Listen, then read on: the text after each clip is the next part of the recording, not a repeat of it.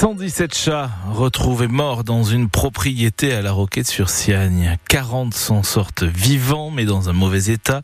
Propriétaire placé en garde à vue qui a été relâché hein, d'après nos confrères de Nice Matin. Bonsoir Yvan Planteil. Bonsoir.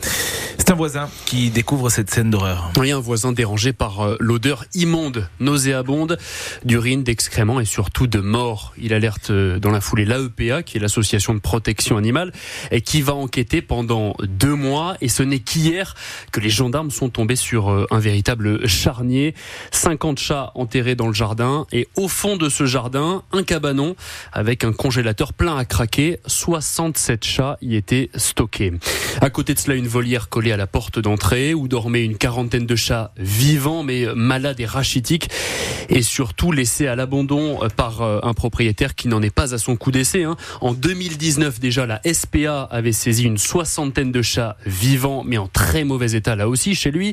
Le sexagénaire amenait régulièrement des chats presque morts chez les vétérinaires des alentours. D'après la préfecture des Alpes-Maritimes, l'individu serait très très fragile psychologiquement. Yvan, les 40 chats retrouvés euh, vivants, que vont-ils devenir? Alors pour l'instant, ils ont été euh, dispatchés, si on peut dire, dans une dizaine d'associations de protection euh, des animaux. Euh, D'abord pour y être analysés, pour y être stérilisés, mais surtout soignés, car ils ont contracté, on sans doute, plusieurs maladies différentes pour certains chats. Le cosira, qui est la grippe du chat, le typhus, ou encore la FIV, et qui est le sida du chat. Alors quand ils seront en bonne santé, ils pourront à nouveau être adoptés, mais ça coûte cher, très cher. Et pour cela, l'association AEPA a lancé une cagnotte en ligne financer ces opérations de soins.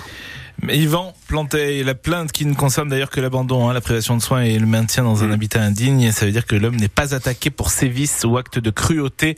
Ces 117 chats retrouvés morts à la Roquette-sur-Sienne, c'est aussi euh, sur notre appli ici. On vous a épargné euh, les photos atroces, mais vous verrez dans quelles conditions ils ont vécu, ou plutôt ils ont survécu. À Marineland, après la confrontation, l'apaisement, One Voice propose au parc d'Antibes de collaborer ensemble pour placer les trois orques dans un sanctuaire en Nouvelle-Écosse. Proposition après la décision du tribunal de grâce de suspendre pour le moment le transfert des cétacés vers le Japon. Une cérémonie d'hommage en ce moment à l'hôtel de ville de Nice. Quatre mois, jour pour jour après l'attaque menée par le Hamas en Israël. 42 victimes françaises sont mortes le 7 octobre, dont un azuréen. L'assaut du mouvement islamiste palestinien qui a fait en tout plus de 1160 morts. À Paris, la cérémonie était en fin de matinée avec ces mots du président de la République, Emmanuel Macron. Le 7 octobre dernier, à l'aube, l'indicible a ressurgi des profondeurs de l'histoire. Il était 6 heures et le Hamas lança, par surprise, l'attaque massive et odieuse, le plus grand massacre antisémite de notre siècle. Et les vies que nous honorons aujourd'hui sont tombées, victimes d'un terrorisme que nous combattons sous toutes ses formes. Leur vie mérite sans relâche de nous battre contre les idées de haine, de ne rien céder à un antisémitisme rampant, désinhibé, ici comme là-bas. Car rien ne saurait justifier ni excuser ce terrorisme. Rien.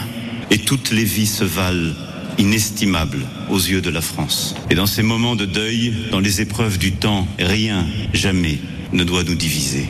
L'Elysée qui prévoit également un temps mémoriel pour les victimes françaises des bombardements à Gaza. Et à Nice, vous les avez peut-être vus, hein, ces rubans jaunes un peu partout dans la ville. Quai des États-Unis, Robacapéo, Promenade des Anglais ou encore Place Masséna, Garibaldi. En tout, 1500 rubans déposés depuis mardi soir par le collectif du 7 octobre Côte d'Azur.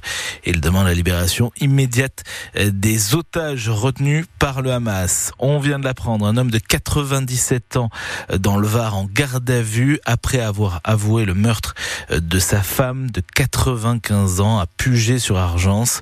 C'est ce qu'annonce le parquet de Draguignan, placé en garde à vue dès l'arrivée des forces de l'ordre. Il a reconnu immédiatement avoir tiré sur son épouse. Le parquet de Paris ouvre une enquête contre Benoît Jacot, l'actrice Judith Gautrèche, qui porte plainte pour viol contre le réalisateur qui l'a dirigé sur les plateaux. Et après une relation également qu'ils ont entretenue, elle avait 14 ans, lui en avait 39. Allez, partons sur nos montagnes, respirer le grand air, surtout qu'on annonce de la neige. Les stations de ski s'attendent à des chutes de neige d'ici samedi soir, 60 cm de poudreuse qui pourrait tomber à Isola, à Oron, selon les représentants des stations. On espère que nos aiglons vont faire du tout sur les Montpelliérains, qu'ils vont dévaler la Mosson et pas faire du hors-piste. Nice se déplace ce soir à Montpellier pour les huitièmes de finale de Coupe de France.